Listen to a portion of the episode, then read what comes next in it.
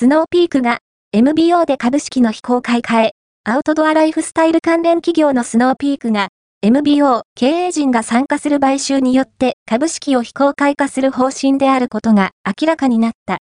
投資ファンドと組み、TOB 株式公開買い付けを実施するとみられる。TOB が成立すれば、スノーピークは上場廃止となる見込みだ。